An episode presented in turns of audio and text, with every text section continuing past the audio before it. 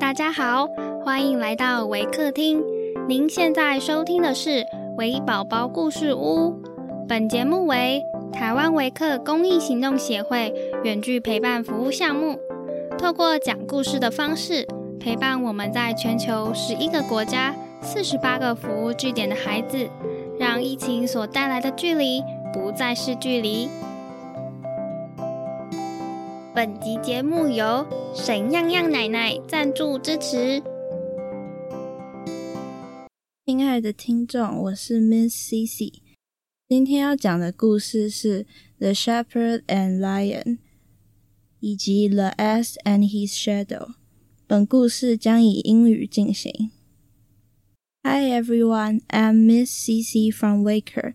Today I'm going to share a story about the shepherd and the lion, and the ass and his shadow. The shepherd and the lion. A shepherd, counting his sheep one day, discovered that a number of them were missing. Much irritated, he very loudly and boastfully declared that he would catch the thief and punish him as he deserved. The shepherd suspected a wolf of the deed and so set out toward a rocky region among the hills, where there were caves infested by wolves.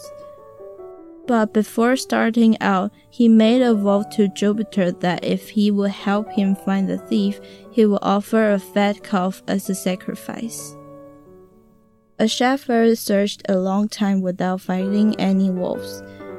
But just as he was passing near a large cave on the mountainside, a huge lion stalked out, carrying a sheep. In great terror, the shepherd fell on his knees.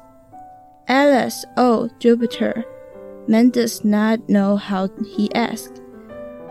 To find the thief, I offer to sacrifice a fat calf. Now I promise you a full grown bull, if you but make the thief go away. We are often not so eager for what we seek after we have found it. Do not foolishly ask for things that would bring ruin if they were granted. The Ass and His Shadow A traveler had hired an ass to carry him to a distant part of the country. The owner of the ass went with the traveler, walking beside him to drive the ass and point out the way. The road led across a treeless plain where the sun beat down fiercely. So intense did the heat become that the traveler at last decided to stop for a rest.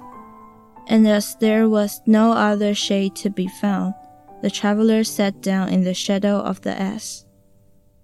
Now the heat had affected the driver as much as it had the traveler, and even more, for he had been walking. Wishing also to rest in the shade cast by the ass, he began to quarrel with the traveler, saying he had hired the ass and not the shadow it cast. The two soon became to blows, and while they were fighting, the ass took to its heels. Inquiringly about the shadow, we often lose the substance.